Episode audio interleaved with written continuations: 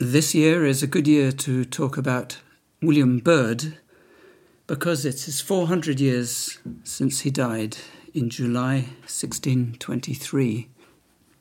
Byrd was one of the two main, uh, best known and most renowned composers that England had in the 16th century.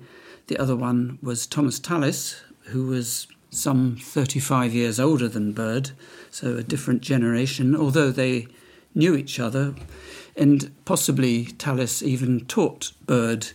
People say that he taught Byrd, but no one knows in quite what sense, whether he, it was a formal teaching relationship or simply that Byrd learnt from what Tallis had done, who was such an eminent composer we know nothing of really of his first, his early years, his training, but we have to assume that, like uh, most mu- church musicians, he would have started off as a boy chorister, singing treble in some probably fairly important church choir.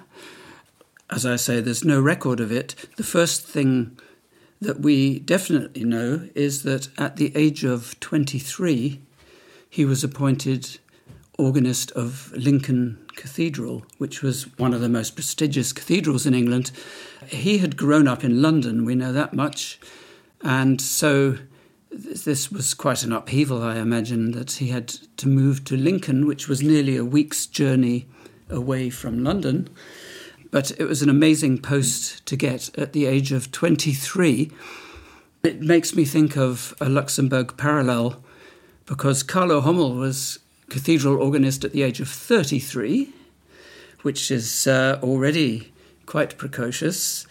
Obviously, before you get a post like that, it takes a lot of preparation, it takes uh, a lot of work in uh, lower level posts and to come back to the example of Carlo Hommel, we know that he was a parish church organist at the age of 12, and I'm sure that Byrd was at least learning the organ by the age of 12 to uh, achieve everything that he did. And he became famous both as a choral composer of church music and as a keyboard composer, although most of his keyboard works are not very obviously intended for organ a lot of them are better suited to the harpsichord. So he excelled in both these fields. He wrote a lot of Latin texted music, which is interesting because by the time he was composing, Latin texted music was no longer sung in church in England. It was different, presumably, when he was a chorister, because in his teenage years there was the five year long restoration of Catholicism under Queen Mary, and then all this Latin texted Catholic music came back to England in a big way after quite an interval before, because the uh, English Reformation was well before that. But by the time he was uh, employed in the church himself, Anglican music, church music, had to be set to English texts and not to Latin texts. Byrd did write both, but a great deal of what he went on to publish later was Latin texted and therefore clearly not actually for use in church. Some of it would have been sung in the home by uh, learned amateurs, and later on in his life, we think that a, quite a lot of what he wrote was used in sort of underground, you know, secret Catholic services when Anglicanism was the only permitted religion in England. And he got into quite a lot of trouble for not attending the Anglican church later in life, presumably because of his Catholic sympathies.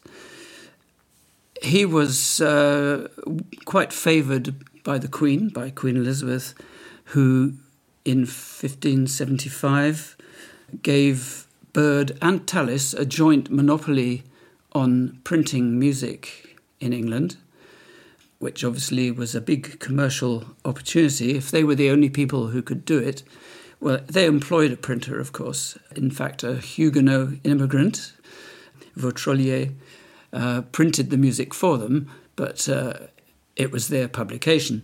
And it was almost the first music to be printed in England. Uh, had printed some Lassus about five years before, but in 1575, this big collection of motets came out 17 composed by Byrd and 17 by Tallis.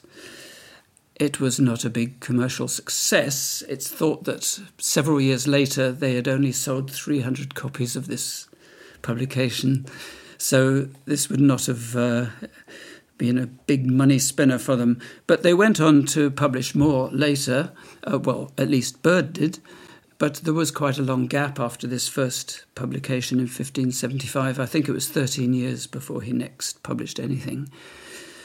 And that monopoly extended even to a ban on importing printed music from the continent, which we may think is rather a mean spirited thing and not necessarily very good for the musical culture in England, which was always a little bit isolated from the continent even before. It's interesting to note also that music printing came to England so very late because the earliest music printing in Italy was 100 years earlier. And uh, in 1501, famous publisher Petrucci in Venice started with uh, the first of many uh, publications of, of Latin polyphony.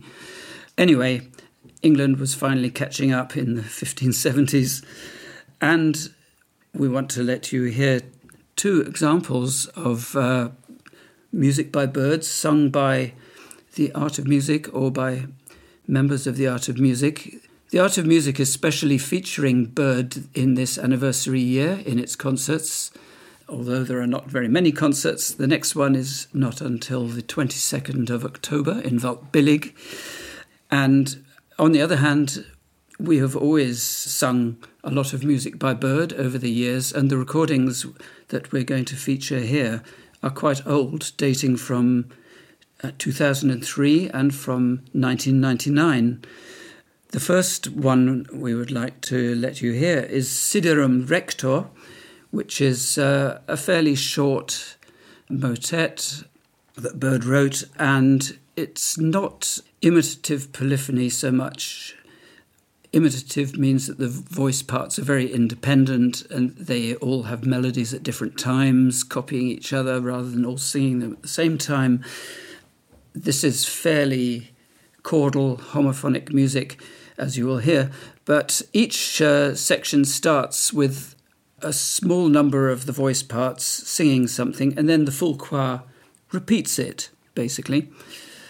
And this, as the voices are singing pretty much together a lot of the time, they're able to have also a definite uh, rhythm, a rhythmic scheme in the first verse which was in fact based on a work by another composer, the Italian Ferrabosco, who lived in London for a long time and was well known there. You'll hear it's quite rhythmic. I think that's enough said about Siderum Rector.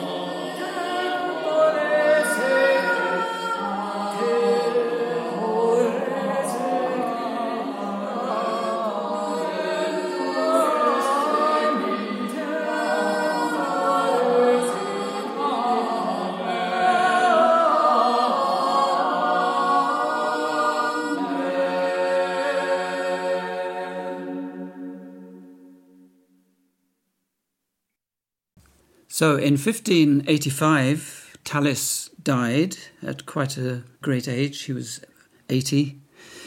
And Byrd composed a lament on his death.